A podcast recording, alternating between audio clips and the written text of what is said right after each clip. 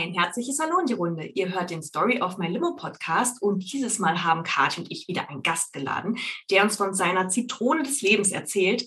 Neben mir zu Besuch sitzt heute nämlich Nadine, die uns eine besondere Geschichte erzählen möchte. Nadine hat nämlich das Marfan-Syndrom. Das ist eine seltene erbliche Erkrankung, die das Bindegewebe betrifft. Häufig auftretende Anzeichen bei betroffenen Personen sind unter anderem überdehnbare Gelenke, das Abreißen oder Verschieben der Augenlinse und ein langer, schmaler Körper. Besonders über Letzteres möchten wir mit Nadine heute sprechen. Denn in der Vergangenheit wurde Nadine bereits mehrfach als magersüchtig gelesen. Dies brachte sie nicht nur schon vermehrt in unangenehme Situationen mit Freundinnen oder Freunden, sondern hatte auch berufliche Konsequenzen. Mehr dazu gleich. Als erstes ein großes Hallo in die Runde und Nadine, beginnen wir doch gleich mit deiner Alltagszitrone der letzten Zeit. Hallo zusammen. Hallo. Hallo. Ja, beginne ich mal.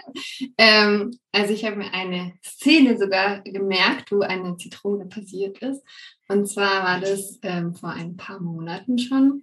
Da habe ich einen Flixbus gebucht in Konstanz, von Konstanz nach Zürich und ähm, war fest davon überzeugt, dass er an einem bestimmten Zeitpunkt losfährt. Und habe eine, und eine Freundin hat mir geschrieben, sie ist zufällig heute in Konstanz. habe ich gesagt, nein, ich kann nicht, weil mein Bus fährt da schon los und war dann halt auch schon am ähm, Busbahnhof und habe auf den Bus gewartet, habe relativ lange gewartet, habe alle Leute schon gefragt, wo denn jetzt der Bus nach Zürich ist. Und irgendwann fällt mir auf, hm, der fährt ja gar nicht an dem Tag, sondern er fährt am Samstag. Ich war am Freitag am Bahnhof gestanden und dann habe ich der Freundin schreiben können, dass wir uns noch sehen können. Und genau, also aus einer nicht so schönen Situation eine ganz schöne Situation geworden. Und dann haben wir eine Stunde uns getroffen und dann äh, bin ich in den nächsten Bus eingestiegen. Ja, voll schön. Mega schön, wie man Wartezeit gut überbrücken kann. Ja. Ich bin bei sowas immer super frustriert und setze mich dann schmollend auf eine Bank oder so. Habe ich erst auch gemacht und dann bin ich auf die Idee gekommen. Ein Stehaufmännchen, aber sofort. Und dann habe ich mich weiterentwickelt. ja, genau. Das ist wirklich eigentlich eine Alltagszitronengeschichte par excellence. Wir haben ein Problem total. und so löse ich es und das habe ich daraus mitgenommen, nämlich genau. eine zauberhafte Begegnung. Ja. Eigentlich können wir diese Geschichte tatsächlich auch immer als Beispiel verwenden, wenn wir erklären, was das Format ist von diesem Podcast, weil ich habe das schon oft erlebt tatsächlich, dass Menschen das nicht so richtig verstanden haben oder erst eine Weile gebraucht haben mit der Zitrone-Limo-Geschichte, Story of My Limo und so. Und da war so, aha, ach so, hm, okay. Also ich werde die Geschichte mitnehmen als Beispiel, damit jeder weiß, was man, was wir hier überhaupt so machen. Sehr gut. Ich habe auch vorhin mit äh, Nadines Freund gesprochen und ähm, habe dann auch den Namen unseres Podcasts verraten, Story of My Limo, und er dann so, das ist ein guter Titel. Das war gleich ein Props Sag von der Seite. Danke. Ja, das richtig sofort aus. Ja, Nadine, wir freuen uns total, dass du hier bist. Ganz lieben, äh, lieben Dank für deine Zeit und nicht ganz lieben Zeit für deine Dank. wir sind Moderationsasse. Es ist Montagabend. Ja, also, absolut. Sorry. Mhm. Es ist wirklich äh, die, die Lieblingsaufnahmezeit. Wir haben viele Aufnahmen Montagabends. Ist mir mal aufgefallen, vielleicht sollten wir das ändern. Nein. Wie geht es dir aktuell? Mal abseits von deinem schönen Busbegegnung? Ähm, aktuell geht es mir gut. Also ich war am Wochenende auf einer Hüttentour und mm. ähm, vor zwei Wochen auch im Urlaub. Also eigentlich geht es mir sehr gut und ich fühle auch schon ein bisschen den Frühling langsam oh, kommen. Langsam also kommt es geht ja. langsam bergauf. Es war jetzt, der Januar war hart, aber jetzt geht es wieder besser, besser weiter hoffentlich. Ja, man greift nach jedem Strohhalm. Ja. Äh, vor allem, du brauchst ja auch regelmäßig immer mal ein bisschen, bisschen Erholung, denn du hast eine ähm, sehr fordernde äh, berufliche Laufbahn aktuell, mhm. die ja auch äh, stückweise uns in die Geschichte mit reinnehmen mhm. will vom Marfan-Syndrom. Magst du uns erzählen, was du denn gerade aktuell beruflich so treibst? Mhm. Genau, also ich mache aktuell meine Ausbildung zur Psychotherapeutin und ähm, genau, gerade arbeite ich in einer psychosomatischen Tagesklinik und genau, bin da, also PIA nennt sich das, Psychotherapeutin in Ausbildung und ähm, habe zwei Patienten, um die ich mich kümmern darf und genau, bin da 80 Prozent angestellt und einmal im Monat haben wir Ausbildung. Mhm. Genau. Und das ist äh, fordernd. Du bist ja regelmäßig mit Menschen unterwegs, die ähm, auf verschiedenen Ebenen mit dem Leben oder sich selbst strugglen. Ja. also ich habe das richtig getroffen mit, dass das fordernd ist. Es ist ja sehr, also genau, ich war letztes Jahr nochmal, also auf einer anderen Station, dort war es sehr, sehr fordernd und aktuell mhm. ist es nur noch fordernd, würde ich sagen. Fordernd und vor allem noch in Ausbildung seiend. Und auf deinem Weg hin, das ist ja nicht so gegeben, dass man einfach nach seinem Psychologiestudium quasi die Ausbildung so hingelegt bekommt. Man hat sich durch Jahre Psychologiestudium gequält und dann so, hey, super, bereit für den Arbeitsmarkt. Nein, so sieht das leider nicht aus, sondern du hast dich auf die Suche begeben nach Ausbildungsstätten. Mhm. Und dabei ist dir was passiert, was mit deinem Marfan-Syndrom zu tun hat. Und das ist, glaube ich, für unsere Ausgangsstory ganz, ganz wichtig, um uns mhm. dann auch über Körperbilder und Co. unterhalten zu können, dass wir so ein bisschen mitgenommen werden, was dir da mhm. eigentlich passiert ist. Ja, also eigentlich angefangen hat es tatsächlich gar nicht während der Ausbildung oder vor der Ausbildung, sondern während meines Studiums. Also wir müssen im Bachelor ein Praxissemester machen.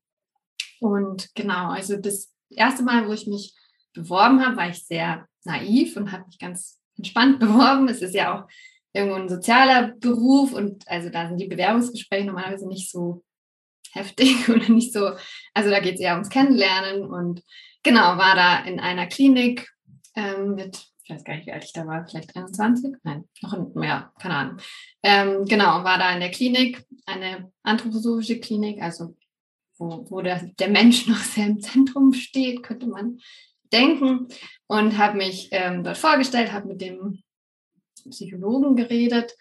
Und genau, und dann, ich weiß gar nicht mehr, da weiß ich gar nicht mehr, ob ich es angesprochen habe oder er. Ich glaube, er auch. Also hat mich dann auf einmal äh, gefragt, ähm, wie das dann ist, weil ich sehr dünn aussehe.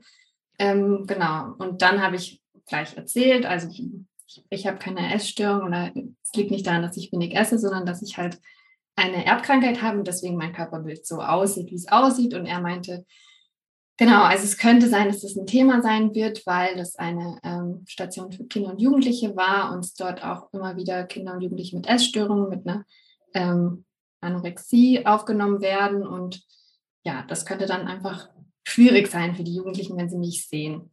Das war so, so bin ich aus dem Bewerbungsgespräch rausgegangen. Er hat dann schon auch noch gesagt, er denkt aber, dass es kein Problem ist, aber er möchte es nochmal abklären. Und im Endeffekt ist es dann nichts geworden, dieses Praktikum. Also das war so das Erste, aber das ist tatsächlich schon recht lange her. Aber das war so die, das erste Mal, dass ich wirklich so wegen meines Aussehens einen Nachteil bekommen habe. Also ich sehe das als Nachteil.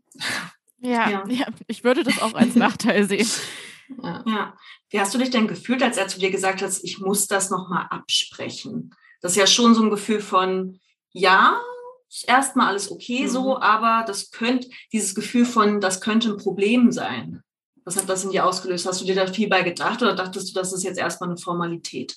Also Formalität war also ich habe das schon irgendwo nachvollziehen können, dass es eine Sache ist, über die man diskutieren kann oder die vielleicht auch ein Thema sein kann.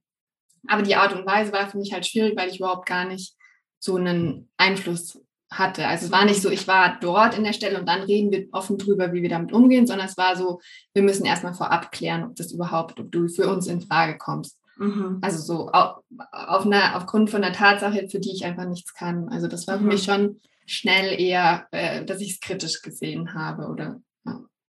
Also ich habe mich jetzt auch instinktiv direkt gefragt, ähm, vielleicht ist das ebenfalls naiv. Also ähm, kann man das denn nicht einfach genauso erklären? Also auch Kindern und Jugendlichen. Mhm. Also das muss doch in irgendeiner Form doch auch möglich sein, dass man ihnen, dass sie das dann differenzieren können oder dass man da irgendwie ähm, ja da ein gewisses Wissen schafft mhm. auch, oder? Also die sind ja nicht äh, doof meistens.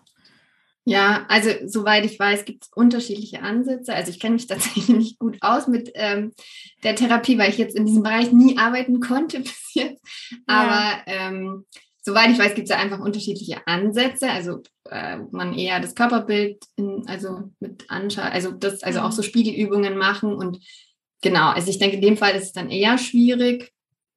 Wie es jetzt, also klar kann man, also ich war dann tatsächlich im Endeffekt in einer anderen Klinik in der äh, Kinder- und Jugendpsychiatrie und dort wurde ich also wieder gefragt.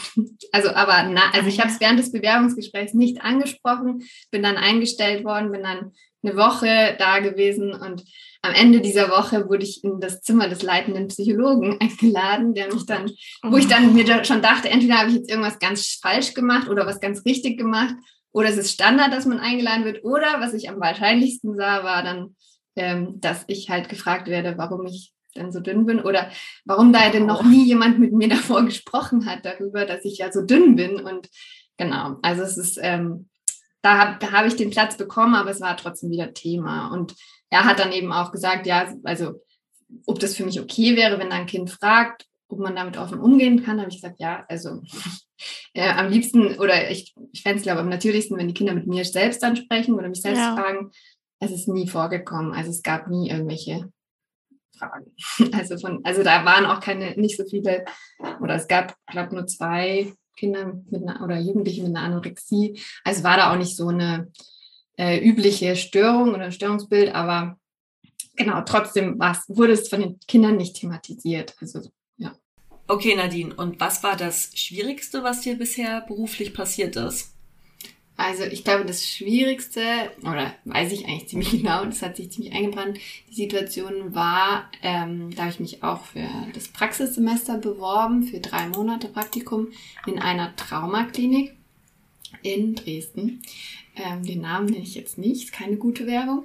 Ähm, und zwar, genau, habe ich mich dort beworben, wurde zum Bewerbungsgespräch eingeladen, bin dort auch hin, auch schon mit diesem ähm, wissen, dass es vielleicht ein Thema sein könnte, weil es eben davor ein Thema war, also bei einem anderen Bewerbungsgespräch.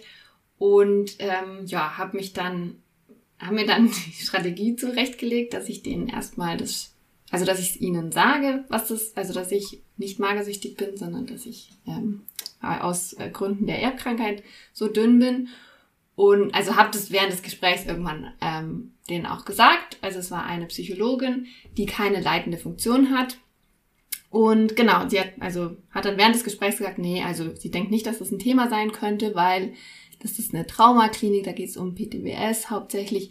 Und da ist es, sind andere Faktoren wichtiger, zum Beispiel, dass man sich nicht komplett schwarz kleidet, weil manche aus dem Kult heraus, also kommen und da ist das irgendwie relevanter, aber mhm. Magersucht spielt eigentlich nicht so eine große Rolle und genau, Punkt. Ähm, und dann ähm, weiß nicht, eine Woche später oder so. Sie hatte mir schon gesagt, sie wird sich erstmal mit ihrem Chef besprechen und dann nochmal auf mich zukommen. Hat sie mir dann eine E-Mail geschickt, in der stand sie, also ganz, ich glaube, ein Zeiler, ganz kleine E-Mail. Ähm, sie hätten gerne noch den BMI von mir und äh, ein Foto von mir.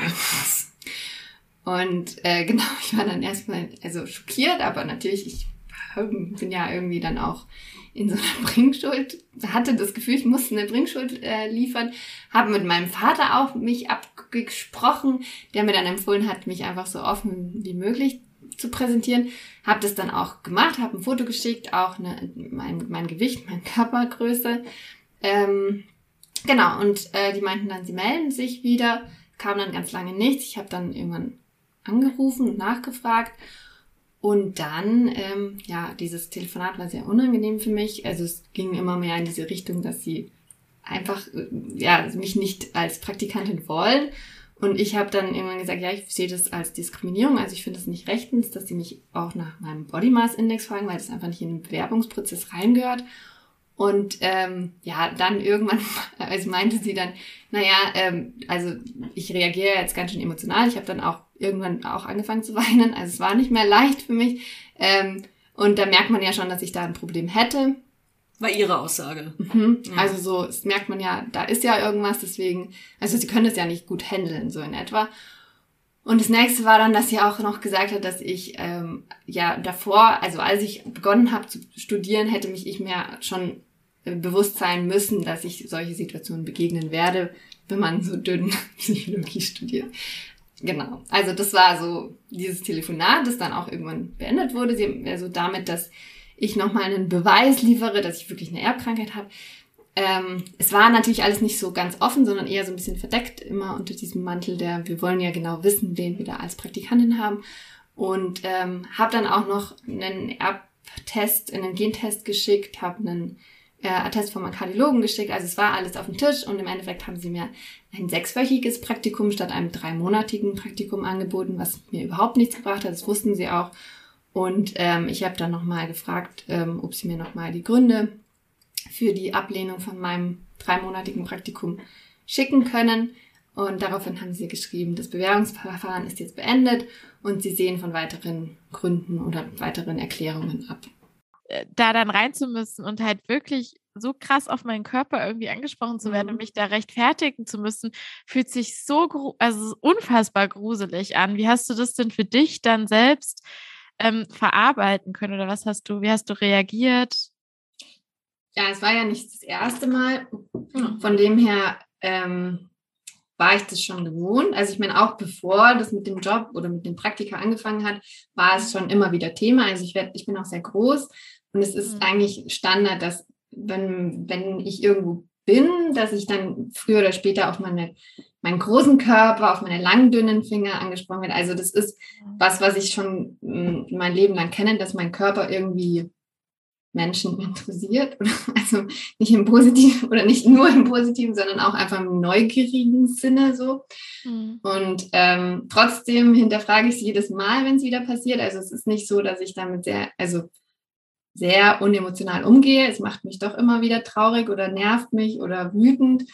Ähm, genau, und auch dort war es dann, also ich, ich rede damit darüber dann auch ganz offen. Also wenn jemand, wenn ich dann aus diesem, dieser Situation rauskomme, sage ich das auch anderen Leuten, weil das für mich dann meine Strategie ist, damit umzugehen. Und also für mich ist es schon belastend, oder also ich habe auch die Meinung, dass, oder ich bin der Meinung, dass, dass es bei Frauen vielleicht nochmal mehr ist, dass der Körper irgendwie so eine Projektionsfläche ist, wo jeder irgendwie seinen Senf dazugeben darf. Und ja. das äh, ist schon was, was mich immer wieder wütend macht und nervt. Und ja. ja. Was sagst du den Leuten dann? Also was, wenn, wenn die dich da drauf ansprechen?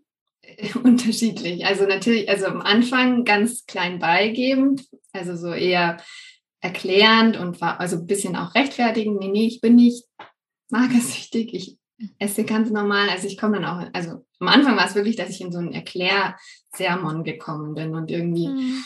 Äh, da kann ich wirklich nur so stöhnen, das muss so furchtbar anstrengend ja. sein. Ja, aber das war, also für mich war es mhm. erstmal das Natürliche so, weil, mhm. weil ich ja auch so ein bisschen naiv war so ja, und auch, ja, genau. Und äh, mittlerweile oder genau, also es ist jetzt schon noch drei, vier Mal passiert und am, also so jetzt, mittlerweile habe ich den, das Limit erreicht und ähm, sollte es mir wieder passieren, also ich werde nicht mehr mich erklären, sondern solange, also, weil das Ding ist, die Leute fragen ja nicht sehr direkt, bist du magersüchtig, sondern es geht ja, wir machen uns Sorgen um deinen Körper, also dein Körper sieht, oder du siehst auf einmal schlanker aus, hast du abgenommen, also es geht ja so schleichend los.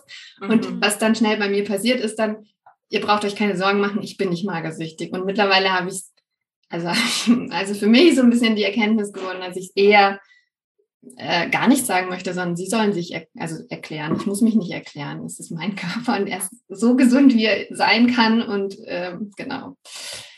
Aber ja, also ist immer noch nicht leicht. Also es ist noch nicht so, dass ich komplett drüber stehe und ähm, da meine, meinen totalen Weg gefunden habe, wie ich damit umgehe.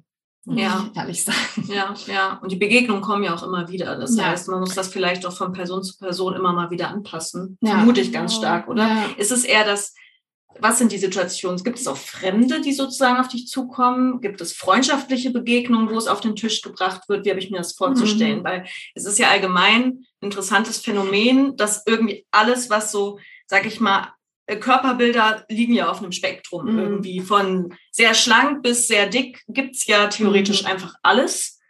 Und sobald man, sage ich mal, nur in einem Spektrum so ein kleines bisschen über die, ich sag mal, Durchschnittsmittelgrenze irgendwie einen kleinen Schritt drüber gegangen ist, kriegt man ja in der Regel, wenn nicht nur Sprüche, dann zumindest Blicke. Ja. ja. Ähm, gibt es da unterschiedliche Situationen? Was würdest du dir von außen wünschen, dass wir einfach alle insgesamt so, hey, anfangen, mehr Körperbilder zu akzeptieren, wo ich wirklich das Gefühl habe, auch im Positiven gesprochen, mhm. ich habe das Gefühl, es wird echt mhm. ein bisschen besser. Mhm. Durch, äh, ich finde das zwar teilweise in Medien immer so ein bisschen teilweise künstlich, wie unfassbar unterschiedlich dann alles überall ja. dauernd sein soll. Aber ich merke, es macht echt was ja. mit einem, dass äh, es eben nicht nur so diese so, diese, so eine Standardformierung Frau, mhm. Mann und äh, that's it irgendwie und so sehen die Körper ja. aus. Ja, ich denke, also ich denke auch, es ist eine Nische. Also es ist unsere Bubble vielleicht auch, wo es hm. akzeptiert wird. Aber ja, generell. Oder ein vorsichtiger Umgang. Ja, ja. Genau, also für mich also tatsächlich das erste Mal, glaube ich, wo das so gar kein Thema war, war, als ich mit 18 habe ich also die Vorbereitung für den Freiwilligendienst gemacht. Mhm. Und da war so ein eben Vorbereitungsseminar und das ist ein Raum, wo sehr ähm, viel Wert auf Antidiskriminierung, Antirassismus, auf, ähm, also da habe ich auch das erste Mal Gendern kennengelernt, also das kannte ich davor nicht, ja. aber genau, und das war, also da war es für mich das erste Mal spürbar, dass, dass es auch so solche Räume gibt, wo, mhm. wo komplett, also wo ich den, das ganze Seminar nicht einmal nach meinem Körper gefragt wurde. Und also mhm. also allein, dass es mir auffällt, heißt ja schon, dass es sonst Oft normal ist, sozusagen. Ja. Genau, also das ja. war so das erste Mal. Ja, und so generell sind die Geschichten ganz unterschiedlich. Also es gibt ähm, also die, ja, also im beruflichen gibt es ja eben immer wieder. Ähm, Im privaten, im Freudeskreis ist es schon so, dass ich relativ schnell immer erzähle, was also meine Krankheit ist, weil es ja auch, wenn Leute mich gerne mehr kennen und mich öfters sehen, ähm, dann ja, ist es auch wichtig, dass sie irgendwie wissen, was mit meinem, also dass ich, also es Marfan hat auch eine gesundheitliche Komponente oder eine mhm. Krankheitskomponente und da ist es auch wichtig, dass sie einfach Bescheid wissen.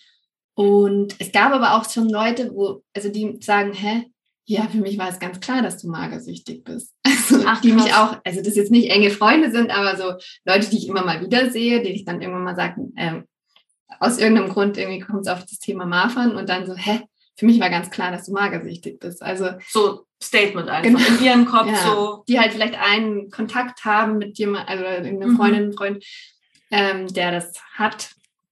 Und für die ist es dann so auch so ein bisschen so der Fokus vielleicht auch mhm. auf diesem mhm. Thema. Ja, aber ich muss zugegebenermaßen sagen, ich merke gerade so, wie ich so denke, mh, hm, ich habe das Bedürfnis, mir selbst in meine eigene Nase zu fassen, mhm. weil tatsächlich ich auch in der Schulzeit ähm, eine Freundin ähm, genau hatte, da war das auch ein sehr, sehr großes Thema, also die Anorexie tatsächlich. Mhm. Und ich weiß halt noch, jetzt wo, ich, wo du das so sagst und ich so drüber nachdenke, dass ich darauf dann auch so sensibilisiert war. Mhm. Und sobald ich Begegnungen hatte, die sich dieser Freundin in irgendeiner Form angenähert geähnelt, haben ja. oder geähnelt haben, war halt bei mir so, mh, mm, also es war auch so eine Red Flag, nicht der Person mhm. gegenüber, sondern einfach für mich so dieses, okay, Achtung, ich muss jetzt hier irgendwie mhm. besonders umsichtig sein, aber eben auf dieses Krankheitsbild ja. bezogen. Und das war dann für mich auch direkt klar, ohne dass ich da irgendwas ähm, hinterfragt hätte. Also ich kann irgendwo also ich finde es super wichtig, dass wir diese Folge hier machen, weil ich glaube, ja. dass die schon ähm, durchaus äh, bei einigen vielleicht äh, mhm. äh, zum Hinterfragen anregt, würde ich behaupten. Was sagst du, Charlotte? Du guckst so fragend. Nee, ich gucke nicht fragend, sondern ich bin auch im Überlegen. Es ist natürlich ja. super schwierig, weil ja. man innerhalb von Millisekunden ja oft, wenn man jemanden sieht und nicht kennt, mhm. entscheidet, trifft man im Kopf Entscheidungen. Mhm. Und ich glaube, die mhm. Kunst ist eher, dass man diese Entscheidung ja treffen darf für den Moment. Zum und Beispiel, oh, du bist sehr dünn oh, vielleicht ist sie krank. Mhm. Und dann, und in dem Fall ist es ja sozusagen auch nicht ganz falsch, ja. nicht ganz falsch. Und es ist eine, dazu kommen ja. wir gleich, es ist ja auch eine äh, Genkrankheit. Ja. Das heißt, dein, dein Körper hat eben auch so eine bestimmte typische äußerliche Merkmale, mhm. aber die betreffen ja auch noch andere Bereiche. Ja, und die kennt ja auch niemand. Also ist so. Genau, ja. Deswegen ist das natürlich auf der einen Seite schwierig, mhm. aber das andere, ich glaube, was ich schon finde, was man immer anfangen kann, mehr zu verlangen von den Leuten, ist eben ja. die Sensibilisierung von, hey, ich sehe jemanden und du bist sehr dünn oder du fällst mir auf, du bist sehr dick. Aber dann nicht zu sagen, du bist sehr dick, ergo, du hast dein Leben nicht im Griff, mhm. du Opfer, geh mal Sport machen. Oder du bist sehr dünn, ergo, hier ist mal ein Muffinmädchen, sonst so. Also ich glaube, dass wir ja. von diesen Vereinfachungen wegkommen sollen. Ich glaube, die sind auch, auch wenn ich es mir anders wünsche und eben das Gefühl habe, es wird mhm. ein bisschen besser und ein bisschen mehr aufgebrochen, ähm, sind die eben noch schnell da, die Vereinfachung. Die helfen uns natürlich auch, finde ich, klar zu denken manchmal. Ja. Also schnell zu klar. kategorisieren ist ja auch irgendwie so. Gehört auch dazu. Ne, genau, aber dann zu sagen, okay, das ist jetzt erstmal eine Vereinfachung von mir, wie sieht es denn weiter aus? Mhm. Und das ist ja dann vielleicht auch deine Art, dass weil du ja regelmäßig irgendwie mit deinem Körperbild von außen konfrontiert mhm. wirst, was ja vielen anderen einfach nicht passiert. Mhm. Die fliegen so unterm Radar, weil ihr Körper eben ja. so ins, ins Normalo irgendwie ja. reinfällt. Ähm, und eben auch noch eine Frau. Da hast du, mhm. glaube ich, echt einen wunden Punkt angesprochen. Ein Körper, der eh stetig unter mhm. Beobachtung steht. Ähm, ja, viele Mhm. Themen. Aber ich wollte jetzt nochmal auf die anderen Mhm. Aspekte hinaus. Was, äh, was bringt das Marfan-Syndrom mit sich? Also ich, ich erlebe dich ja auch immer mal wieder als äh, Freundin. Du unternimmst wahnsinnig viel, du machst Mhm. äh, deinen Sport, du gehst auf Reisen. Aber es gibt natürlich auch äh, Dinge, die für dich anders sind. Ja, also genau, also es hat ein großes Spektrum, so wie jede Erbkrankheit. Also das, der Genotyp ist nicht gleich der Phänotyp. Also so wie das, also das, der, der genetische Material sagt nicht aus, wie mein Leben verlaufen wird. Mein Vater hat das auch, meine Oma auch. Meine Oma ist schon dran gestorben und ähm, mein Vater ist ganz anders betroffen, als ich betroffen bin. Und Mhm. von dem her, also mein, meine Mutter ist nicht betroffen und für sie bin ich, also ich bin das einzige Kind und für sie war halt klar, ich habe das Marfan so, wie mein Papa das hat. Und dadurch wurde ich früher sehr in Watte gepackt, würde ich sagen. Also es wurde viel darauf geachtet, dass ich mich nicht überanstrenge. Und das ist was, was ich aus meiner Kindheit mitgenommen habe. Also ich sollte mich immer noch nicht zu sehr überanstrengen, aber ich, ich darf trotzdem mich bewegen und auch Dinge machen. Also eigentlich ist mein Alltag nicht sehr stark eingeschränkt dadurch, aber ich soll es in meinem Hinterkopf behalten. Also das größte Thema, was auch am tödlichsten ist an Marfan, ist das Herz. Also die aktuell ist bei mir nur die Mitralklappe betroffen. Also die ist ein bisschen lose, also eine Mitralklappeninsuffizienz, falls es jemand sagt. Das äh, klingt auf jeden Fall höchstmedizinisch. Kann man googeln. ja. ähm, genau, und äh, das, genau, das ist aber auch noch aktuell voll im Rahmen. Das äh, größere Ding, was auch so ein bisschen so ein, ähm, eine Zeitbombe ist, eine, so, ja, ist, dass die Aorta irgendwann sich erweitern kann und dann kann man von heute auf morgen halt äh, große Probleme kriegen und auch eine Mhm. OP brauchen. Und das ist so um dieses 30. Lebensjahr herum kann das passieren, aber es kann. Und aktuell ist mein Kardiologe zufrieden mit meinem Herzzustand und genau. Das ist schön. Das heißt aber, regelmäßige Vorsorge ist schon Einmal im Teil, Jahr. einmal im Jahr Genau. ist schon Teil irgendwie von deinem, deinem Alltag. Genau, und, je älter ich werde, desto mehr merke ich, dass das auch ein Thema wird und das, also genau, also so als Kind war das noch nicht so ein Thema irgendwie, Mhm. aber je älter ich werde, desto mehr merke ich auch, das, schränkt mich irgendwo auch ein oder auch in meinem Leben so und umso ärgerlicher werde ich dann, wenn ich, wenn es dann so verschoben wird, also die Diskussion plötzlich in eine Richtung geht, wo, wo ich überhaupt kein Thema habe, also wo dann Mhm. Leute mir irgendwie erklären müssen, ich bin irgendwie, habe mit Essen ein Problem und ich muss mir dann Gedanken machen, wo esse ich überhaupt nochmal? Bin ich, also so in diese Richtung dann denken, Mhm. obwohl ich ein ganz anderes Thema habe, was, also was äh, mir auch schon genug Energie raubt äh, oder nimmt. Ähm, Ja. genau, das ja. Geben die dir dann Ernährungstipps oder was? so. Nein, so nicht, tatsächlich nicht, aber ja, aber dass ich mich damit Mhm. allein schon befasse, ob ich genug esse oder wie viel ich esse oder ob ich vielleicht auch vor Leuten esse, damit die nicht Mhm. denken, ich esse nicht oder ich reduziere mein Essen. Mhm. Manchmal denke ich mir auch, sollte ich jetzt vielleicht lieber nicht aufs Klo gehen, nicht, dass ich denke, ich spuck's aus. Also es ist schon, Ach krass, also doch Ähm, wirklich so ah. Meta-Gedanken laufen mit, dass die dann, also Ja. aus der Angst, so falsch gelesen zu werden, so ein bisschen. ja, vorweg, das schon vorweg vorwegnehmen, so ja, ja, genau. Oh Mann, das klingt, das klingt total anstrengend, aber auf einer anderen Art natürlich. Du würdest ja diese Sachen, diese kleinen Türchen nicht nehmen, wenn du nicht das Ja. Gefühl hättest, dass sie manchmal nötig gewesen wären oder Ja. waren. Vermeintlich. Also Vermeint- wer, ja. man weiß es ja nicht, wie die, oder ich weiß nicht, wie die anderen denken und genau. Ja, Ja. Kathi, du guckst so fragend. Was, was, was durchströmt, was strömt durch deine Kopfrinde? Ja, ich habe mich gefragt, ähm, wie viele Menschen ähm, von deiner Krankheit betroffen sind. Weißt du das zufällig gerade? 1 zu 10.000. Hm. Also eine seltene Krankheit. Ja. Ja. ich einfach. Ja, gut, alles klar, danke.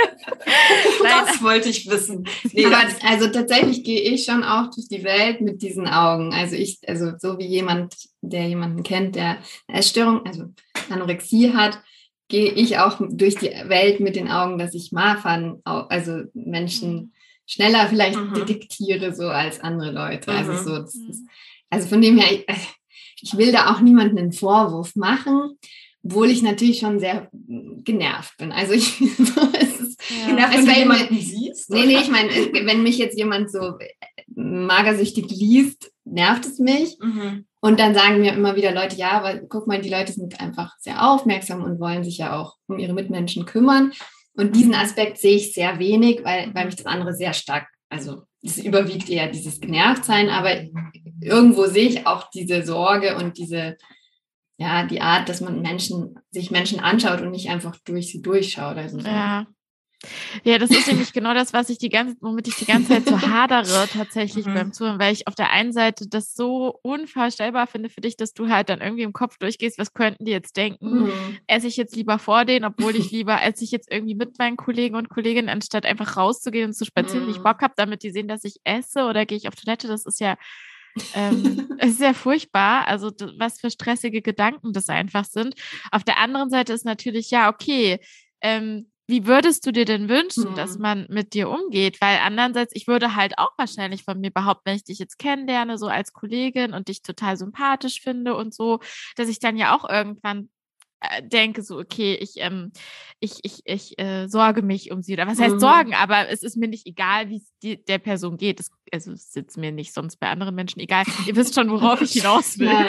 So, dass ja. man da halt auch irgendwie ähm, einen, ein, irgendwie einen Umgang, der halbwegs zu, für dich auch klar geht und dich nicht stresst? Also ich glaube, tatsächlich so dies erstmal kennenlernen, finde ich, ist hm. immer eine gute Basis. Also so ja, ähm, jetzt zum Beispiel auch wenn Menschen, die keine Haare haben, fragt man auch nicht am ersten Tag, hast du eigentlich Krebs oder ja. warum hast du keine Haare? oder ist das dein Style? Ja, genau. Oder, also so, das ist ein mega gutes Beispiel. ja.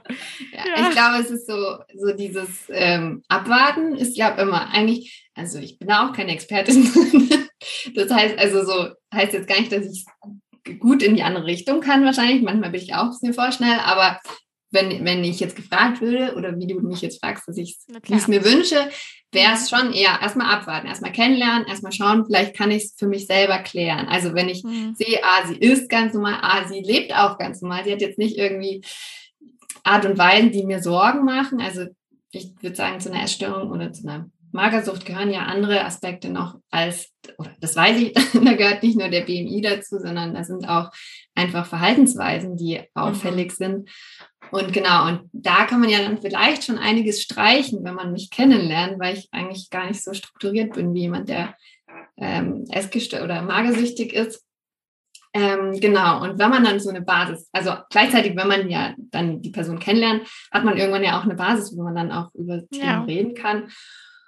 Und dann ist, glaube ich, für mich dieser Aspekt von nicht, ich mache mir Sorgen um dich, sondern also so eher so dieses, irgendwie bei mir ist da so ein, also das, vielleicht ist es schon das, ich mache mir Sorgen, aber einfach bei sich bleiben. Also nicht dieses, du hast ein Problem, sondern eher mal, ich bin da irgendwie unsicher, ich weiß gerade nicht, wie ich mit dir umgehen soll, mhm. ich habe da irgendwie eine Unsicherheit, äh, kann ich mal dich da fragen. Also so mhm. eher bei sich bleiben, bei sich selbst, weil man selbst hat ja eher dieses Gefühl von, da stimmt was nicht. Die andere Person mhm. Also so, ähm, genau, also erstmal so vorsichtig rantasten und dann fragen, also von mir aus auch recht direkt fragen, also nicht, da sind so, hm, du hast da, letztens hattest du irgendwie was anderes an, du sahst anders aus, jetzt siehst du irgendwie dünner, also so nicht so, und ja, da muss ich es den Leuten selbst aus der Nase ziehen, sondern einfach sagen, mhm. genau, also das wäre, glaube ich, mein Wunsch. Ähm, tatsächlich, während ich das erzähle, fällt mir ein, ich hatte diese Situation auch schon mal mit einer Freundin ähm, und Genau, und also von dem her, ich bin da auch nicht gefeit davor. Ich habe die auch irgendwann mal gefragt, weil ich mir dachte, ja, ich kann jetzt nicht immer irgendwie, also ich kann nicht gar nichts drüber reden, auch mit anderen und habe sie da auch gefragt und habe das auch so in der Art gemacht, dass ich einfach gesagt habe, irgendwie äh, merke ich, ich kann es nicht mehr weg. Also wenn ich dich treffe, kann ich es nicht mehr wegdenken und hm. deswegen möchte ich dich mal drauf ansprechen. Und das ist auch ein recht offenes Thema bei uns jetzt und sie hat auch, also da geht es auch wirklich ums also sie hat es aus, aus Essensgründen auch, dass mhm. sie so mhm. dünn ist. Genau, und ähm, ja, also von dem her, es ja, gäbe eine Freundin, ne? Das ja. war ja auch eine Freundin. Vielleicht ist das ja auch ein bisschen der Unterschied. Genau, wir kennen uns schon, ja, ja. ja, ja Vertrauensverhältnis genau. da aufeinander zugehen kann. Ja. Aber äh, was ja eher komisch ist, sind diese vor allem wirklich fast fremden Begegnungen. Ja, und ja. also für mich auch die Frage, also ich meine, ich habe in der Sucht gearbeitet, und ich würde sagen, Magersucht ist eine ähnliche Art von Krankheit, also nicht, nicht weil es ähnlich ist, aber von der Sache ist, wenn eine Person motiviert ist, was zu ändern, dann ändert sie was. Wenn jemand anders ihnen sagt, oh, du hast da ein Problem, dann wird die Person nicht anfangen, was zu ändern. Also mhm. von dem her, dieses Ansprechen gibt dir nur selbst vielleicht ein besseres Gefühl, ja. dass du es gesehen hast. Aber also genauso, wenn jemand, man merkt, dass ein Kumpel oder eine Freundin zu viel trinkt, dann bringt es auch nichts zu sagen, hey, du trinkst zu viel, geh mal zum Arzt oder geh mal in die Psychiatrie. Also wird, da wird keine, keine Handlung folgen. Also von dem her, genau, weiß ich gar Sondern als Sucht, quasi Suchtexpertin, was, was hilft in so Situationen eher als außenstehende Person? Egal, ob es jetzt naja. ist oder eine ich weiß nicht, ob ich die Expertin ja. bin, aber also ich denke schon, also klar. Da gibt es kleine Räder, an denen man. Klar, man kann sagen irgendwie, dass, dass man sieht, das ist wahrscheinlich schon wichtig, aber ähm, und dass man da ist für die Person und vor allem in die Richtung, dass man bei, wenn sie Unterstützung will, ist man da. Weil, also selbst, also Menschen holen sich erst Unterstützung, wenn sie sie holen wollen und nicht mhm. davor, würde mhm. ich sagen. Und nicht von außen sozusagen. Und auch nicht, vor allem nicht, wenn jemand sagt, hey, du hast ein Problem. Also dann, hey, du hast ein Problem, mach mal was. Ja. ja, dann ist man immer richtig motiviert. Genau, aber ja, ich meine, das ist ein sehr, sehr sensibles Thema und da gibt es sehr viele Wahrheiten. Also ich will hier nicht, nicht ja. ähm, die allgemeingültige. Du sprichst für dich, das ist voll ja. okay. Wir sprechen hier alle nur für uns. ja, das ist kein, kein ExpertInnen-Podcast. Ja, man müsste ja irgendwie die Zeit oder so einen Schnulli-Pups hören. ja, genau. Ein Podcast. Das hier ist purer Laienspaß. Ja. Ja. Ähm, Kathi, hast du noch was? Sonst hätte ich noch eine kleine Rückfrage. Ja, ich wollte das nur so, super krass bekräftigen, weil wenn ich jetzt äh, drüber nachdenke, ich habe ja auch schon Erfahrungen gemacht mit Essstörungen und so, da denke ich mir jetzt auch so, ja, hätte ich bestimmt richtig Bock drauf, wenn meine Kollegin Bärbel sagt in der Mittagspause, ey, übrigens. Also ja, nee, ich wollte das nur, ich wollte ja. das nur einmal bekräftigen und ähm, ja, Charlotte, deine Rückfrage, bitte. Ja, ich, ich fand es ganz interessant, dass du gemeint hast, als Kind war es eigentlich kein Thema oder dass es nicht so an dich rangekommen. Ähm, beziehungsweise deine mhm. Eltern haben dich sehr in Watte gepackt. Das heißt, mhm. sie waren, das war ein übervorsichtiges äh, Behandeln mhm. mit auf eine Art, aber wie gab es sozusagen, ich finde, bei Kindern ist es interessant, weil da sind ja sozusagen die Körper noch nicht noch nicht fertig ausgebildet mhm. und vor allem dann nicht so in Teenagerjahren, sondern also ich weiß noch so bei, bei Kindern ist mir es oft aufgefallen, ja auch so ähm, Jungs, Mädchenkörper und alles, was dazwischen ist, das äh, finde ich, es gibt so eine Phase, da sieht das alles irgendwie recht gleich aus mhm. und dann ab irgendeinem Zeitpunkt dann auf einmal sprießt irgendwo irgendwas raus, ähm, so Arm zu lang, Brust zu groß, Hinkebein und ähm, mhm. naja, diese ja. ganzen Geschichten. Also gab es da aufgrund jetzt auch von, von, von deiner Genkrankheit irgendwie auch eine Phase, wo das dann entweder gar nicht auffiel oder total krass auffiel, dass du dann zum Beispiel sehr groß geworden mhm. bist und ähm, magst du uns ein bisschen mit in die Vergangenheit mhm. noch nehmen? Ja, also dass es kein Thema in meiner Kindheit war, ist tatsächlich nicht richtig. Also ah, okay. es war nur diese Gesundheitssorgen waren noch kein Ach, Thema. Ach, die waren noch kein Thema, okay. Aber mhm. ähm, vom Aussehen her war es immer ein Thema. Ich also ich möchte behaupten, dass es nicht nur von der bösen Gesellschaft kommt, sondern auch einfach eine Vererbung von meinem Vater. Also gar nicht äh, genetisch geerbt, sondern einfach, also er hat sich sehr unwohl gefühlt mit, also genau, als Mann ist er erst zwar schön groß, was passend zu einem Mann ist, aber er ist natürlich ähm, sehr schlank auch, was wiederum für einen Mann nicht so ähm, optimal ist in unserer Gesellschaft oder so typisch gesehen. Ähm, genau, und von dem her war er immer dieses, also dieses Thema Anderssein war ein sehr großes Thema, schon von Anfang an. Ich bin auch, also ich weiß, also meine Eltern wussten, als ich der, im Bauch noch war, noch nicht, ob ich diese Krankheit habe oder nicht. Aber der Arzt hat schon gesagt, ich habe sehr große Finger und äh, lange Finger und große Füße. Also es war eigentlich schon von mhm. Ultraschallbild an ein Thema, dass ich irgendwie ein bisschen aus der Reihe ähm, komme oder einfach ein bisschen anders bin. Ähm, und es wurde auch schon, denke ich, immer wieder betont. Also es war irgendwie in unserer Familie ein Thema. Ähm, in der Kindheit habe ich mich schon natürlich größer gefühlt. Also ich war immer mindestens einen Kopf größer. Aber man ist als Kind ja auch, keine Ahnung, ich habe mich trotzdem als recht dazugehörend gefühlt. Ähm, es hat dann, ist schwieriger geworden in der Pubertät oder sehr schwierig geworden, weil dann eben irgendwann die Frage anstand, wie groß werde ich noch? Also es gibt hm. ähm, eine Möglichkeit, um das zu messen, auszumessen. Also man kann die, den Handknochen, Mittelhandknochen äh, röntgen und da gibt es eine Wachstumsfuge und man kann dann schauen, wie groß die noch geöffnet ist und daran kann man dann einigermaßen messen, wie groß Ach, das Kind werden wird. Mhm. Und das hat man dann so mit elf oder zehn bei mir gemacht. Und ich glaube schon früher, also immer mal wieder. Und ähm, genau, irgendwann war es halt dann bei 1,97 und dann ähm, haben meine Eltern und ich zusammen entschlossen, dass ich das nicht haben möchte, auch wenn es nur eine Wahrscheinlichkeitsberechnung ist. Mhm. Ähm, und dann haben, habe ich ab elfeinhalb oder zwölf habe ich Hormone geschluckt, um meine, meine Pubertät stark zu beschleunigen. Also ich bin innerhalb von eineinhalb Jahren durch Pubertät gelaufen. Ach, beschleunigen. Mhm, Ach, damit ich nicht, schnell es erwachsen oder Ah. ausgewachsen bin, genau.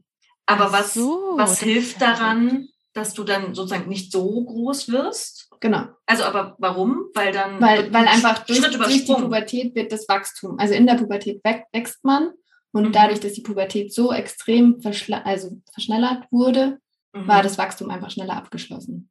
Ach was, das habe ich noch nie gehört. Mhm.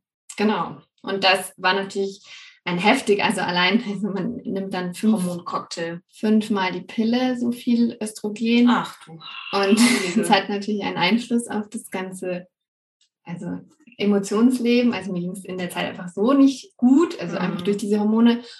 Und ähm, natürlich hat mein Körper sich dann plötzlich ganz komisch ver- verformt, so wie ich es vorhin gesagt habe. Also die Arme sind sehr lang geworden. Ich bin allgemein sehr lang ge geworden.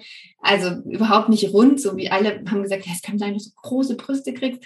Das war nicht der Fall. Also es war eher das Gegenteil. Ich war einfach ein sehr langes, dünnes Kind, weil ich war noch nicht eine Frau. Und also das war eine Zeit, die sehr, sehr schwierig für mich war, weil ich mich wirklich wie so eine Außerirdische oder so, ein- so, so einfach zu lang gefühlt habe. Ja, ja. Genau. Also so, genau, also so bis 14. Vor allem die anderen Also- haben ja erst angefangen. Das ist ja Genau. auch noch das Ding. Die waren jetzt erst so ganz langsam am Wachsen. Ja, und ich war halt schon draußen. Ja, ja, vor allem die Jungs, also viele von den Jungs Ja. weiß ich noch, die sind ja meistens erst spät, ja, die sind ja meistens erst später geschossen. Ja, ich war immer die Größte über. Also Ja. so, genau. Also ich hatte tatsächlich noch, in meiner Klasse war noch eine sehr große, aber es war, die war nicht so dünn. Also es war immer so, ich war doch immer ein bisschen anders. Also Mhm. genau. Ja. Also das war so die Jugendzeit und dann kam so, nee, das war eher so frühe Pubertätszeit und dann Jugendzeit war irgendwann der Cut, dass ich mir dachte, okay, jetzt bin ich einfach normal und habe mich dann einfach mit, einfach in, einfach, also nicht Mitläuferin, aber ich habe einfach das gemacht, was man so macht. Mhm. Und genau, dann danach, also nach dem Abi, habe ich erst angefangen, mich damit mehr zu beschäftigen, dass ich nicht mich anpassen muss, sondern dass es auch okay ist, dass es unterschiedliche Körperbilder gibt. Aber Ja. abgeschlossen ist dieser Prozess. Abgeschlossen nicht, obwohl. Also, äh, das ist absolut nicht damit vergleichbar, wirklich gar nicht. Aber ich war auch immer sehr groß ab irgendeinem Mhm. Zeitraum. Es ist schon vergleichbar. Ich bin jetzt Ähm, Also, na, nein, ich wollte nur sagen, ich war, nein, nein, so war das, so soll das überhaupt nicht klingen. Oh mein Gott. Ich wollte nur mit sagen, ich war auch sehr groß, aber ich habe jetzt nicht das Marfan Ja, ja. oder so, sondern so war das gemeint. Aber äh, genau, ich bin auch ähm, mega ge- geschossen ab im Zeitraum und ich weiß noch, also ich war auf einer einer katholischen Schule und da Mhm, wurde auch same. Ah, wunderbar. Da wurde in der siebten Klasse, also irgendwie eine Zeit lang hatten wir immer noch so Wochengottesdienst. Ich Mhm. weiß gar nicht mehr, was donnerstags oder freitags vormittags. Und ich fand es so fürchterlich, weil man ja zum äh, Vater unser am Ende aufstehen, Aufstehen. musste. Mhm. Das habe ich noch so gut im Kopf, dass ich mich da so hart beschämt habe, weil ich halt einfach größer war. Ich habe mich wirklich einfach so wie so Hagrid gefühlt Mhm. und habe dann versucht, also eine ganze Zeit lang hatte ich dann wirklich sehr gute Oberschenkelmuskeln, weil ich dann immer so in die äh, Knie, Kniebeuge gegangen bin, damit ich nicht so groß Ja. wirke. Man ist, das ist ja so eine fürchterliche Phase, wo du denkst, wieso guckt dich jeder die Ja. ganze Zeit an? Das Gute ist, alle denken Ja. das, deswegen guckt sich eigentlich niemand gegenseitig Jeder an. nur sich selbst. Jeder nur sich selbst, weil er total verkrampft ist.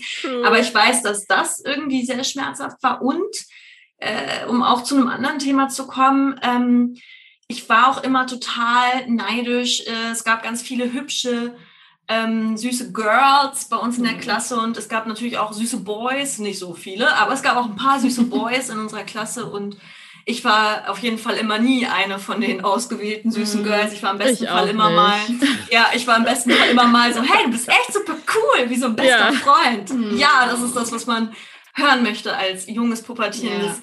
Mädchen. Und ähm, das hielt dann eine ganze Zeit lang an. Ich glaube, den geilsten Spruch hat dann irgendwann mal meine Oma gesagt, als ich dann gesagt ich finde es so kacke, dass ich so groß bin. Und dann meine ich so, Charlotte, ist doch super. Auf jedem Konzert kannst Ja, du das alles ist der sehen. klassische Spruch. Ähm, und sie meint so, und du kommst in den Raum und jeder sieht dich. Ja, Benutzt ja. das für dich.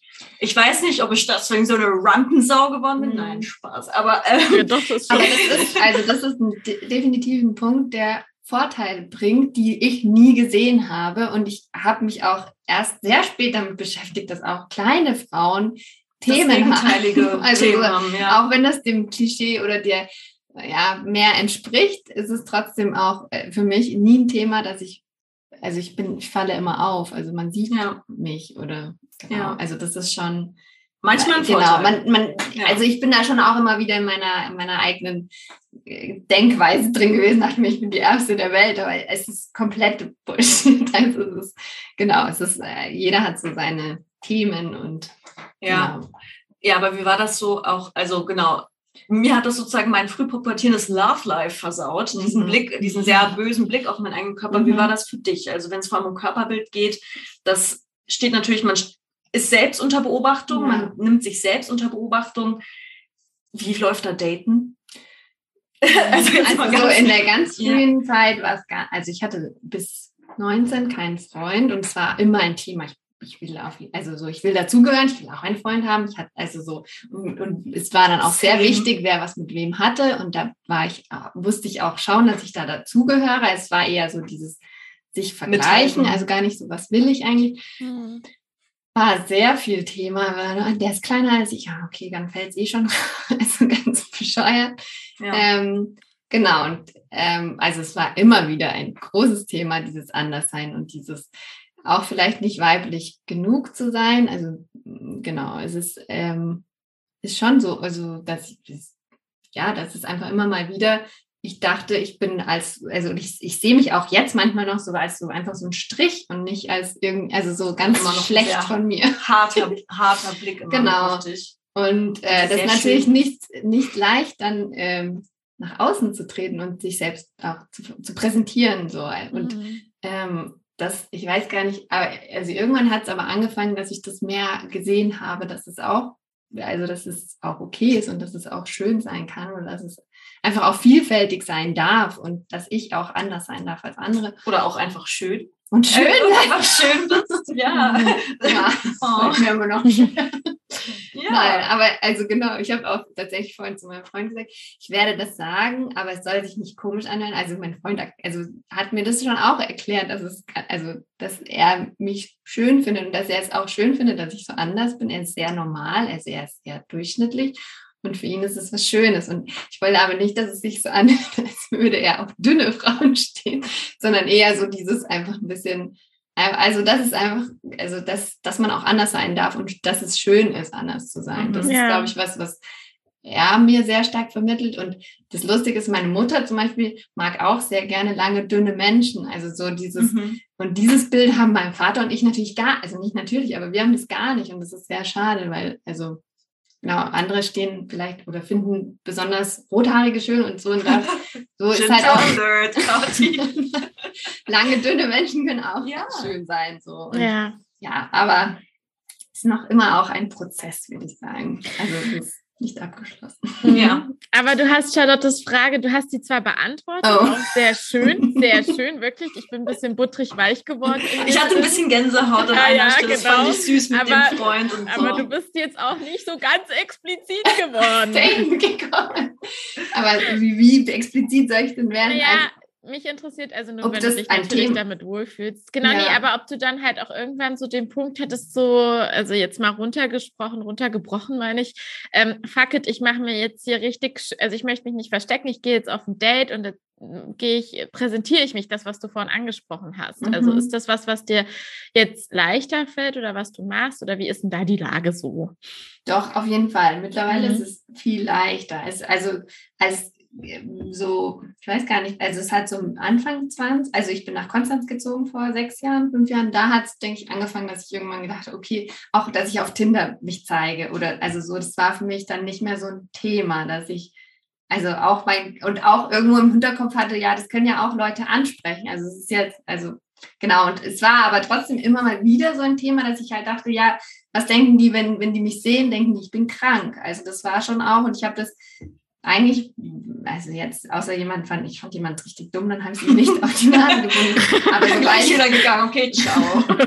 aber sobald ich wusste, ich finde jemanden ganz gut, find, fand ich es auch richtig, dem relativ schnell Bescheid zu sagen, warum ich so dünn bin, weil es einfach, damit es kein Thema ist auch mehr. Also so ein bisschen, Ja. genau. Aber ja, also so, so mich so, ja doch, also so komplett präsentieren, weiß ich, also es ist jetzt gar nicht mehr so ein Thema, glaube ich. Also dass ich jetzt, also ich, ich denke jetzt nicht ständig an das Dünnsein, muss ich Mhm. sagen. Also es ist beim Daten jetzt nicht so das krasse Thema, es ist bei den, in der Arbeit mehr ein Thema als beim Ja. Ich Mhm. Ja, Dating ist ja gerade auch aktuell abgeschlossen, weil there's a, there's a boy in your life Ja. ähm, und du hattest ja auch davor Beziehungen und ähm, ja, also ich hatte tatsächlich einen Freund, der sehr klein war und war auch okay. Also ich finde, es ist auch immer besser, einfach mal den, die Sachen auszuprobieren, dann merkt man es gar nicht so schlimm. Also natürlich war es immer mal wieder lustig und immer mal ein Thema, aber es ist auch okay. Also ich finde es. Ja. Mm. Und was für ein festgezurrtes heterosexuelles Pärchenbild man auch hat. Ne? Also ich erinnere mich auch noch an so Pubertätsgespräche mit, also der muss mindestens fünf Zentimeter größer sein als ich. Und äh, genau, dann äh, wurde daraus immer irgendwie aussortiert. Und das war, es ist Mhm. irgendwie nach wie vor sehr, sehr streng, finde ich, was Ja, das voll. angeht. Also kann ich nur, kann ich nur bestätigen, erfahrungsgemäß tatsächlich. Ja, Also sowohl Mhm. von der einen als auch die andere Seite, wenn wir jetzt bei diesen heteronormativen, aber ich habe auch Freundinnen, ähm, seid mir bitte nicht böse, wenn ich das jetzt sage, aber die sortieren halt so nach äh, Körpergröße aus, ne?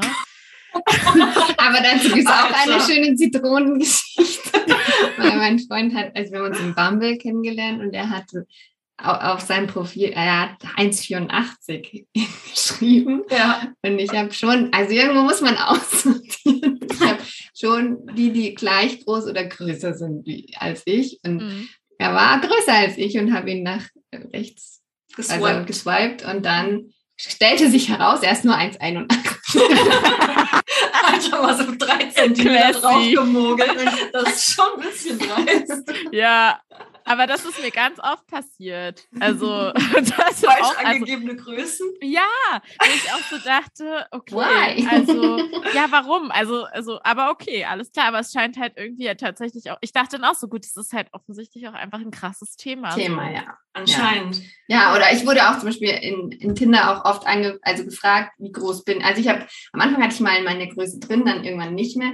Und dann wurde ich auch mal, also schon öfters gefragt, wie groß bist du denn? Du siehst recht groß aus auf den Fotos. Also es war schon, schon mal abklären, sind wir ungefähr auf einer Größe. Wenn nicht, dann Also ich bin dafür, dass alle das bitte, alle, die da draußen zuhören und die Tinder, Bumble, Parship.de, Elite-Partner, was auch immer, bitte nehmt die Größen raus. Ich weiß nicht, was das ist. Ich finde das richtig merkwürdig, dass man Mhm. das macht. Ich-? Ja, ich finde das komisch. Und ich weiß, dass ich da überhaupt nicht äh, die Ausnahme bin, dass ich, ich nicht auch bestimmt mit, also ich habe auch schon teilweise Männer in dem Fall gedatet, die manchmal ein bisschen kleiner waren als ich. Und es ist nicht so, dass ich nicht darüber nachgedacht Ja. hätte. Ja. Das merke ich aber, dass das nicht ich bin oder dass das Biologie ist, sondern das sind eben die ganzen Bilder, die mir vorgespielt Mhm. wurden, dass man immer als Frau so in heterosexuellen Beziehungen so aufzusehen hat. Ja, voll. Ähm, Ja, und auch, dass der Mann einen also Beschützt, beschützen kann oder auch einem helfen kann, unterstützen. Und wenn ich, also so, ich kann halt gut oben ans, an den Schrank hin und wenn der Mann kleiner ist, kann er das nicht so gut und dann ist es, also Also entspricht es auch wieder nicht dem Ja. also der, der Rollenvorstellung, Ja. was ja auch vollkommen okay ist eigentlich, weil es wäre ja auch gut, darüber dann andere Themen auch anzugehen. so, ja. Aber ja, es ist nicht leicht oder nicht, ja. Ja, deswegen. es ist ein Prozess, also deswegen bin ich dafür, dass wir jetzt schon mal alle die Größen rausstreichen und rauswerfen und man sich versucht, davon nicht so stark beeinflussen Mhm. zu lassen, ja. weil ich weiß, dass das mir innerlich äh, auf jeden Fall äh, in der Pubertät viele Momente genommen hat, wo ich so dachte, oh nein, ich bin hier schon wieder die Größte, das heißt, ich darf hier keinen Boy ansprechen. Und dann war ich Mhm. sad. Ja, oder, oder ich bin halt raus. Also so, ich, Ja, ich war genau. schon auch, also oft Ja, habe ich mich dann gefühlt als außer Konkurrenz im Sinne von, dass mich eh keiner, also interessant Ja. finde, weil ich einfach zu groß keiner bin. lädt dich zum Ball ein, sozusagen. Ja, ja, ja. Mhm. Deswegen, vielleicht, äh, äh, es, es wird vielleicht diverser, wir wissen es nicht, aber es gibt jetzt so ein, schön. Es gibt so einen Netflix-Film, ich habe ihn nicht Ah ja, mit so gesehen. einer großen. Ja, mit einer großen. Und so sie ist tatsächlich am Schluss. Hm, ich spoilere jetzt. ich glaube, sie ist am Ende wahrscheinlich mit einem Boy zusammen, der kleiner ist als sie. Ja, okay, dem gespoilert. schönen Oh Leute, also ganz ehrlich, da müssen wir noch, da müssen wir noch eine Warnung aussprechen. Aber Ja, da, nee, ich weiß nicht, die, die heißt, da hat irgendeinen Namen, die über sich hinauswuchs. Ich habe es, Ja. wie gesagt, Ich nicht habe ihn mir geguckt. angeguckt. Hast du Solche gesehen? Sachen sind natürlich balsam für. Oh, das ist aber schön, Oh. genau dafür sind sie. Oder hast, hast du dich identifizieren können mit der Protagonistin ein bisschen? Ja, ich weiß, ich weiß es gar nicht. Ist schon, der ist schon relativ alt. Echt? Ich, ja. ich habe es immer nur mal in der ist Vorschau. nicht so der neueste Film. Aber ja, also ich fand's, ich hatte erst Angst, dass sie, weil es gibt dann so einen richtigen schönen, der dann auftritt, der groß ist und toll und sie dann auch interessant findet. Und dann dachte ich, oh, na toll, danke Hollywood. Danke. Netflix. Aber es ist anders gekommen. Und also, und ich meine, sowas hilft natürlich sehr, also dass es so Medien gibt, wo mehr, mehr Dinge gezeigt werden Ja. sehr hilfreich. Auch also so einfach Dokus über große Frauen ist schon Ja. hilfreich, weil man sich nicht mehr so alleine fühlt. Und ich glaube, jetzt aufzuwachsen ist auch nochmal was anderes als, also früher gab es noch nicht so dieses YouTube, irgendwie, Nee. also von öffentlich-rechtlichen, dass da eine Doku nach der nächsten Da gab es nur das Traumschiff. Und da sehen alle aus, wie aus einer Barbie-Werbung ja, rausgefallen. ist also so, oder, oder äh, Jeremy's Next Topmodel, was ganz, wo dann ich natürlich die ganze Zeit gefragt wurde, ob ich da nicht schon mal mitgemacht habe. Das war übrigens auch noch eine Frage, ob du schon auch die umgekehrten Situationen hattest. Ich weiß, dass es auch ein Mädchen damals in unserem Jahrgang ähm, gab, die war sehr schlank, Hm. aber das war so, ähm, so im, im Positiven gehypt, so, ah, die kann essen, was sie will, die hatte nämlich auch irgendeine Krankheit, oh, wir sind alle so neidisch, weil die Mhm. futtern kann, was sie will und halt die ganze Zeit so dünn ist. Ja, ja, das war echt, also wirklich, ich will in die Schule nicht zurück, das war ein Ja. merkwürdiger Ort.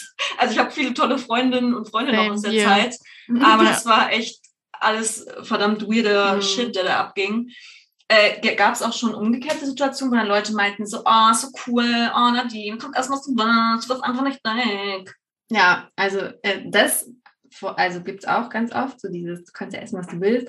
Oder auch wirklich ständig, äh, du kannst ja bei Germany's Next Topmodel mitmachen oder willst, hast du mal überlegt, Model zu werden? Das wird sehr, sehr viel gefragt. Nein, ich Natürlich habe ein Gehirn. Nicht so gut abgeholt, weil Hey, Entschuldigung, Vorsicht. komm schon. Also Models sind jetzt nicht dafür berühmt, dass sie besonders es naja, klug es sind. gibt auch kluge Model. Ja. Also das war aber jetzt gar nicht der verdienen nicht Aspekt. Geld mit klug sein, sondern Geld ist auch egal. Äh, Für mich war eher so dieses, ich fühle mich nicht abgeholt in meiner Thematik irgendwie. Also so, das ist so, ich fühle mich nicht abgeholt. Also ich fühle mich die ganze, für mich ist es auch wahnsinnig schwierig, Hosen zu finden und dann sagt man mir, wer doch Model und dann, genau, also weiß ich nicht und das ist das Problem. Ich liebe diesen Satz. ich, ich fühle mich nicht abgeholt. Abgeholt in meiner Thematik. Das ist richtig gut. Ja, Ja. also ich würde schon gerne als Problemfall gesehen werden, nicht als, dass es zu positiv ist. Super, ja, Nadine. Richtig klar, gut. Selbstbewusstsein. Ja, Oh je. Oh, je. stimmt. Okay. Ja. Ähm, ich finde das äh, tatsächlich ähm, sehr bemerkenswert, auch wie Germany's Next Topmodel das gerade schafft auf diese Ja, Diversity. ja. Wir hatten das schon mal äh, ein Gespräch, Charlotte, vor Ja. sehr langer Zeit, aber ich habe tatsächlich ähm, letzte Woche mal wieder seit tausend Jahren eine Folge geguckt, einfach wirklich aus Interesse, weil ich mir angucken wollte, wie sie das machen. Mhm. Ähm, und ich muss sagen, also mal abgesehen davon, dass ich Heidi Klum einfach wirklich untragbar finde als Person, als Mensch. Bisschen so quietschig. Ja, und halt auch einfach fies. Die ist ganz Ah. gemein zu diesen Menschen. Da sind so, die mussten so ein Shooting machen und dann wurden die so verglichen. Also selbst wenn das jetzt diverse ist, ist es trotzdem noch gemein. Ja. Also es werden trotzdem noch Menschen so so vorgeführt und sie ist dann so richtig doll judgy und sagt dann so, ja, also ähm, so wie sie das gemacht hat, war das ja toll. Also das, was du jetzt gemacht hast, war weit davon entfernt. Halt einfach so baff, baff, baff. Und ich vor so allem spalten, dass die, die Gruppe Ja. auch so spalten irgendwie. Ja, Ja, und damit's ich denke Fun macht. Wow, du Mhm. bist so gemein. Aber es ist super divers, oder was? Was haben Sie denn Mhm. diesmal, äh, wie haben Sie Äh, Eine alte ist, arrangiert? glaube ich. Glaub, Eine ja. sogar alte Frau, Zwei alte ältere. Frauen und ich glaube auch Mutter und Tochter, wenn ich das richtig verstanden habe, Das auch ist eine, verdammt weird. auch eine große Frau. Eine Ähm, große Frau.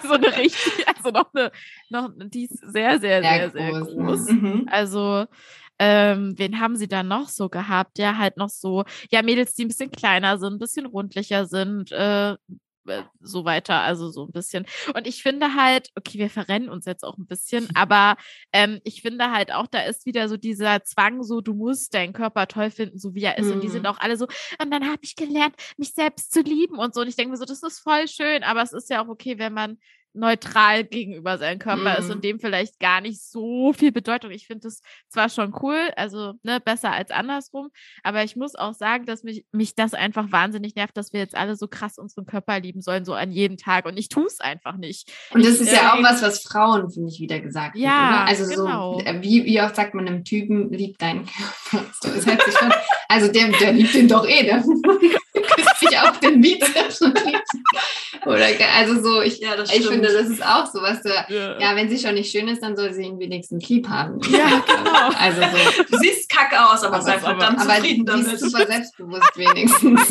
Und kauf dir noch dieses Darf-Produkt dazu, damit du deinen nicht perfekten Körper schön einreiben kannst. Es reibt sich mit der Lotion ein. Oh nee, das ist wirklich, vor allem, ich finde es so krass, weil das ja wirklich ein Thema ist. Ich, deswegen geht mir fast dieses Body Positivity auch ein bisschen auf den Sack, weil ich so denke, wie bei allen anderen Themen, ich muss ja auch nicht jeden Tag gut gelaunt sein. Das verlangt ja eigentlich, ja. also ich, das, das verlangen zwar manche Leute, aber das ist ja, ja auch nicht gesund. Nee. Und so ist es auch mit meinem Körper. Es gibt Tage, da denke ich mir, wow. Good morning, girl. Und dann wieder so, okay, ich hätte jetzt gern einen dunklen Raum, wo ich mich drin verstecken kann und möchte jetzt hier einfach nur irgendwie Sex in the City gucken und von niemandem angesprochen werden. Einrollen. Ja. ja, mich einrollen und sterben, weil, ja. keine Ahnung, ich bin gerade aufgedunsen, habe übelst krass Akne und irgendwie fettige Haare. So, das ist okay. Ja. Ähm, wahrscheinlich muss es so eine muss es irgendwie so ein, so ein Okay geben für, man ist auch mal nicht okay. Ja, und es ist mal auch kein Thema. Ich finde, das ja. muss ja auch nicht immer ein Thema sein. Ja, also ja. Ja genau. Also so, es ist auch okay, dass man, wie du gesagt hast, neutral zu seinem Körper steht und dass ja. der jetzt nicht weder besonders schön, noch besonders wenig schön, noch besonders gepflegt. Theo dürfen zwar benutzen, als Tipp da draußen. Aber auch so gepflegt, so, so dass man so, aha, ich, ich muss mich einmal im Tag im Spiegel gucken und sagen, wie toll ich mich finde. Ja. Mhm. Mein Morgenmantra, neben meinem Smoothie, meinem Grünen natürlich, ja. weil da viel Grünkohl oder sowas drin ist sage ich ja. mir dann morgens noch fünfmal in den Spiegel, so, heute wird ein guter Tag, heute wird ein guter Tag. Und dann wird das schon mit dem positiven Mindset da draußen. Cool. Ja. Ich, ich, ich liebe die Folge sehr, muss ich sagen. Also alle, die, ich finde, hier sind super viele schlaue Sätze gefallen. Das ist für, für alle Menschen da draußen ein Gewinn. Ähm, Willst, du die, willst du zur Limo übermoderieren, Charlotte? Zur Limo, ja. Ähm, ah, wir haben jetzt oh. ja über viel. Genau, besprochen, auch humoristisch, auch ein bisschen ernster, was irgendwie dich jetzt schon dein Leben begleitet hat. Wie, ähm, sagst du, es ist zwar immer noch ein Thema für dich, aber du hast ja am Ende ein Stück weit auch immer weiter einen Umgang irgendwie mhm. damit gefunden. Was ist denn so deine Limonade? Oh. Darüber muss ich nachdenken. Äh, also ich denke tatsächlich, dass allein schon, dass ich mir Gedanken machen musste, mache ich mir einfach auch Gedanken über andere Menschen ist nicht immer leicht, weil manchmal ist es auch anstrengend, sich zu viele Gedanken zu machen. Aber also ich bin sehr, nein, weiß ich nicht, ich, äh, ich glaube schon, dass ich relativ bewusst durch die Welt gehe und mhm. Sachen schnell hinterfrage. Also auch nicht immer und ich bin auch nicht gefeit davor, irgendwie vorschnell Schlüsse zu ziehen, aber wenigstens im Nachhinein mache ich mir dann Gedanken, was war, war oder was habe ich da vielleicht schon wieder zu schnell gesch geschlossen. Und ich glaube, das ist was, was für mich auch mein Leben bereichert, dass die Welt nicht so irgendwie in ein Raster passt, sondern dass ich immer wieder hinterfrage, was da vielleicht noch für eine Wahrheit dahinter steckt. Und genau, ich glaube, das bereichert mein Leben. Manchmal verkompliziert es mein Leben auch, muss ich auch dazu. Vielleicht eine saure. Aber genau, und äh, ich glaube auch für meinen Beruf ist es hilfreich, nicht zu schnell zu schließen und zu schnell zu sagen, hey, ja, der Mensch, das Problem die Behandlung, Punkt, sondern da so ein bisschen mehr dahinter zu gucken und auch zu fragen, was sind da noch für Themen. Genau. Mhm. Also ist auf jeden Fall, glaube ich, hilfreich, um ähm, auch Diskriminierung gegenüber einfach ein bisschen ähm, ja, offener zu begegnen und zu versuchen, das da nicht in die Fallen zu tappen. Das ist eine sehr schöne Limonade. Ja, voll schön. Das sind wirklich wundervoll abschließende Wörterchen gewesen. Also wirklich. Ja, fand es ganz toll mit euch beiden. Ganz lieben Dank, ihr lieben Ja. Hörerinnen und Hörer da draußen. Äh, ich drop das jetzt einfach nochmal, weil wir es können und müssen. Denn äh, wir möchten natürlich, dass nicht nur ihr die äh, Story of Melimo mögt, sondern auch noch Menschen darüber hinaus. Und was uns dabei hilft, ist nur ein klitzekleiner Dapser von eurem Patsche-Fingerchen. Und zwar auf dem natürlich Fünf-Sterne-Button bei Spotify. Denn ähm, wir brauchen Bewertungen und zwar positive, keine negativen. so, also wenn ihr uns nur einen Stern geben wollt, dann kneift's euch. Alles Ja. ab vier finde ich okay. Wir sind sowieso nicht kritikfähig, also das bringt auch überhaupt nichts. Das ist Also, richtig. Wenn ihr Kritik habt, dürft ihr uns eine Mail schreiben und die ignorieren wir dann. Aber mehr, mehr dürft ihr nicht machen.